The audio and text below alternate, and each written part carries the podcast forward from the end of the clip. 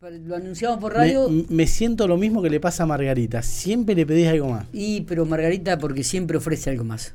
ella siempre tiene un as en las mangas. Siempre, absolutamente. Margarita Servio del otro lado para comenzar a recorrer la historia de la ciudad de General Pico. ¿Cómo anda? Hola, buen día. la vida me sonríe. ¿Qué vamos a, a pesar de la lluvia y el cielo gris, la vida le sonríe a Margarita Servio. Vamos que todavía. Así me gusta. Esa es la actitud. Esa es la actitud, exactamente. Tenemos tantos controles acá arriba de la mesa de, trabajo, Matías, que monitores por todos lados tenemos, no sé lo que es. Es tremendo. Bueno, no, eh, no conozco la, no conozco la radio. Tenés que ¿eh? venir. Algún día voy a, ir. A eso, a eso te decía. La semana que viene te esperamos salimos de la radio. ¡Apa! ¿Qué te parece? La semana que viene. Ya está mirando la agenda. Fíjate que el jueves, hacete un 15 minutitos, 20 minutitos, te venís aquí a la radio, a los estudios, y, lo hacemos de acá. ¿Te parece? Sí, estaba mirando la agenda. Vamos a coordinar, porque tengo dos escuelas el jueves, pero coordinamos. Ahí en el medio de las dos salgo corriendo para allá. Muy bien, así me gusta. Así me gusta. Bueno, ¿de qué vamos a hablar hoy, Margarita? Hoy vamos a hablar de las estrategias comerciales de los comercios de pico. Estrategias comerciales, significa publicidades. era ver las publicidades, vamos a ser más simples, publicidades de, las, de los de los comercios de Pico. Mira vos.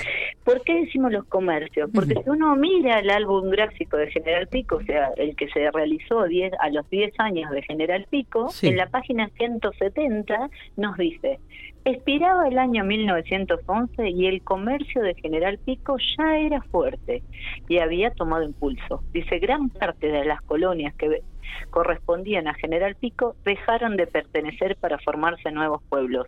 Y el comercio, lejos de disminuir, aumentaba. Y la parte que me encanta, dice, se preveía que el porvenir de General Pico estaba asegurado. como que los comercios iban a asegurar es la vida eh, económica de la ciudad.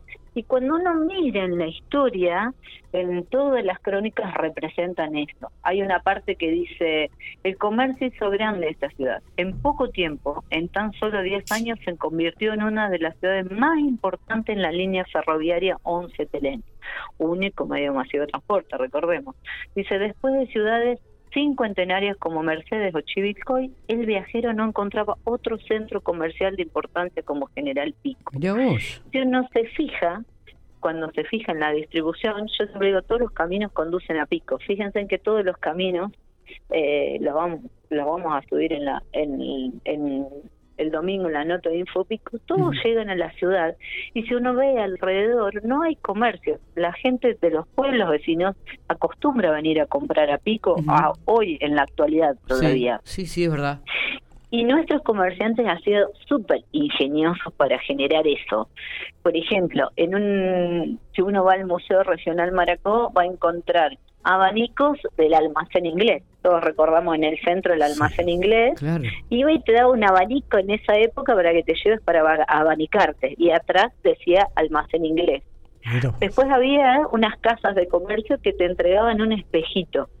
Hmm. Esa, eso es genial porque había dos comercios, una era la Casa Colombo y otro era el Baratillo Colombo. Los dos tenían el mismo nombre, estaban a una cuadra de diferencia y vendían las mismas cosas. Así que hay una crónica espectacular de todo lo que vivieron, al punto de ir hasta, hasta el juez y decirle y le dicen al juez, mire, no puede ser que los dos vendamos las mismas cosas, tengamos el mismo nombre y estemos una cuadra de diferencia. Defina usted quién tiene derecho a usar ese nombre, el otro que se lo saque. Entonces el juez le dice, bueno, ¿por qué Casa Colombo? Y le dice, porque eh, soy apellido Colombo, tengo todo el derecho a usar ese nombre. Lo mira el dueño del baratillo diciéndole, bueno, estás al horno. Y le dice, bueno, ¿por qué baratillo Colombo? Y lo mira como enojado y le dice, porque soy italiano y en honor a Cristóforo Colombo, descubridor de América, tengo todo el derecho a llevar ese nombre. Mamá, ¿qué hace el juez en ese caso? Bueno, fallo salomónico. Úsenlo los dos, no lo dijo en estas palabras, pero le dijo, no se maten, úsenlo los dos. Y ahí empieza una campaña para ver quién era el más viejo. Entonces decía que ese se había puesto primero y el otro, para adueñarse de su fama, había copiado el nombre. Entonces manda a construir un cartel de gigantes dimensiones que decía eh, Baratillo Colombo. El viejo, ¿eh? Decía, como que él era el más viejo. Como, aclarando. Como aclarando. ¿Qué hizo la Casa Colombo? Obvio que no se quedó tranquilo. Manda a construir un cartel de iguales dimensiones, gigante, que decía la abuelita del viejo, ¿sabes? o sea, era más vieja que el viejo porque era la abuelita. ¿Qué hace el otro? ¿Se quedó tranquilo? No, manda a imprimir un panfleto, un, un folleto, diríamos hoy, donde estaba un hombre y una mujer. Entonces le dice, el baratillo, ¿qué veo? Y ella le dice, ay, qué casa más coqueta, no puede ser de Julieta, mucho menos de Romeo. Romeo era el dueño de la otra casa. Entonces le dice, instalada la alta escuela, todo en ella es novedoso es del trío más famoso, Vila, Mofoni y Varela. Y él le dice, cierto vieja, qué memoria. Y ella le dice, claro viejo, Pelagatos es una casa de historia que vende bueno y barato. Qué O sea, ya no le importaba que el otro era más, más viejo. Él vendía bueno, barato, era tan lindo que no podía ser del otro. ¿Qué hizo el otro? ¿Se quedó tranquilo? No, manda a pintar un policía en la puerta de entrada de su comercio. El policía decía, parece que esta es la casa de Colombo verdadera, por donde ninguno pasa sin comprar algo siquiera. Es la casa de Romeo, Colombo, hijos señores, la que con poco floreo vende cosas superiores. No, no, ya está, quédate vos con que sos viejo, qué sé yo. Es, tremendo, ¿no? Es tremendo. ¿Qué y así, continuamente, vas al museo y está un espejito y dice Casa Colombo. ¿Qué hizo el otro? Un espejito y atrás tenía el calendario Baratillo Colombo. Nada, es genial. Es, realmente y eso, Nada, es espectacular. Y eso hay un montón. Había uno un baratillo que se llamaba Las 3B. Bueno, bonito y barato. Eso era su estrategia. Y más cercano a nosotros, y quizás muchos recordarán, eh, realmente los comerciantes ponen mucho esfuerzo en sus vidrieras y en atraerlos. Fíjense ahora que estamos, por eso el, la nota de hoy, cuando uno recorre la ciudad van a ver que hay muchos que han decorado de rosa sus vidrieras, eh, haciendo referencia a esta a esta campaña de, del LALTEC. Y entonces ese concurso de vidrieras incluso fue promocionado por SICA durante, durante muchos tiempos y había concursos. Y una de las más recordadas cerca es la de la mueblería Carrión. Mueblería Carrión durante todo un día tuvo una vidriera viva, o sea, había chicos dentro de la vidriera que hacían su, su vida cotidiana, que fue súper comentada, fue una estrategia buenísima.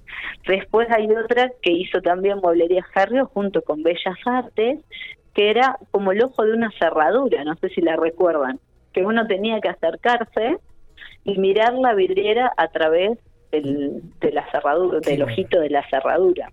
Que, cuánta, cuánta creatividad, ¿no? Este, y, y, y, también lo sano que era, me da la sensación en esa época, todo lo comercial, ¿no? El movimiento que había, que le daba a la ciudad General Pico, era, era impresionante, realmente, era impresionante.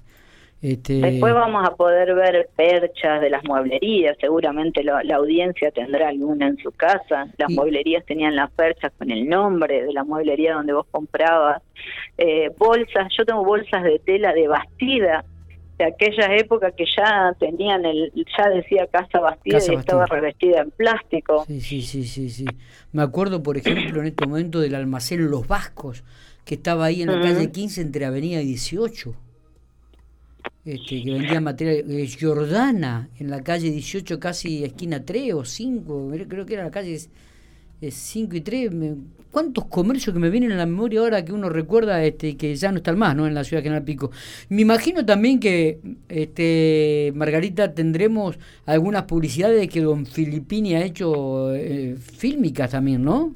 Nada, las publicidades de Filippini son impresionantes. Yo tuve la suerte de poder ir a, hablar con Filippini. Hay una que tomaba, que Juancito tomaba vino eh, con una dama Juan así, está enfrente a la rural y decía que el vino le daba fuerza y frenaba un tren con la mano. Sí, sí, sí. Entonces uno decía, ¿cómo hizo eso? Yo me acuerdo de haber ido y yo digo, ¿cómo hizo eso?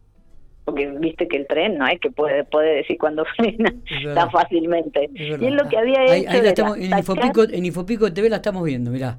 Es, es, un, es un, un Ford Falcon cruzado en la, ruta, en la vía. Sí. Y ahí, ahí, este, ahí, ahí la estamos viendo, estamos viendo realmente la filmación impresionante. Entonces, ¿el qué hizo? Le sacó una foto del tren, armó una maqueta y ahí está. A ver qué dice, pues tienen también unas... Ahí viene el tren, se escucha el tren venir. Se agarra la cabeza, deja el auto. es buenísima. Es muy bueno. Es muy bueno. Mano derecha arriba. Y la imagen que para el tren. Yo tengo esta fuerza y salud porque tomo Yapeyú. Nah, ¿Y ese, ese, ese actor que era? ¿Era algún piquense? Sí, Juancito era en todas las publicidades. Hay una que hace de alpargatas tero, que corre con las alpargatas tero, una maratón en pico y se ve pasando por la Muni. Es genial. tremendo, tremendo. Bueno, es genial. Y, bueno, en esto de esas, esas estrategias te decía, es lo que hace sacar una foto, arma una maqueta y filma en esa maqueta cuando él está esperando el tren. Es, es genial. Y después eh, hay otra de una casa también, de una mueblería, eh, que baja todo como vestido de, apicultor, que hoy decimos apicultor, pero era como que bajaba un extraterrestre a comprar. Eran tan buenos ah. los productos que hasta los extraterrestres venían a comprar. Tremendo, realmente tremendo. Cuánta creatividad en esa época, realmente. Cuánta Ahí lo estamos viendo. Margarita, qué, qué, qué gustazo eh, haber charlado con vos y recordar esto. Lo vamos a ver todas estas videitos cortitos el próximo domingo en, en la cita de Historias de Pico a través de, Infopico Web vamos a ver absolutamente todas estas filmaciones y un poco la narración de, lo que vos nos estás diciendo en este momento a través de, los micrófonos de Infopico Radio. ¿eh? Bueno, gracias. Sí, es hermosa. Es para seguir, tenemos un montón para contar, pero viste que de todo hay mucho. Sí, es verdad, es verdad. Así que lo, esperamos, esperamos con ansia la columna del domingo. ¿eh? Sí, cada día te estoy haciendo renegar más. no, no, no. Al contrario, al contrario, al contrario. al contrario, un placer. Eh, abrazo grande, gracias por estos minutos, como siempre. Hasta luego.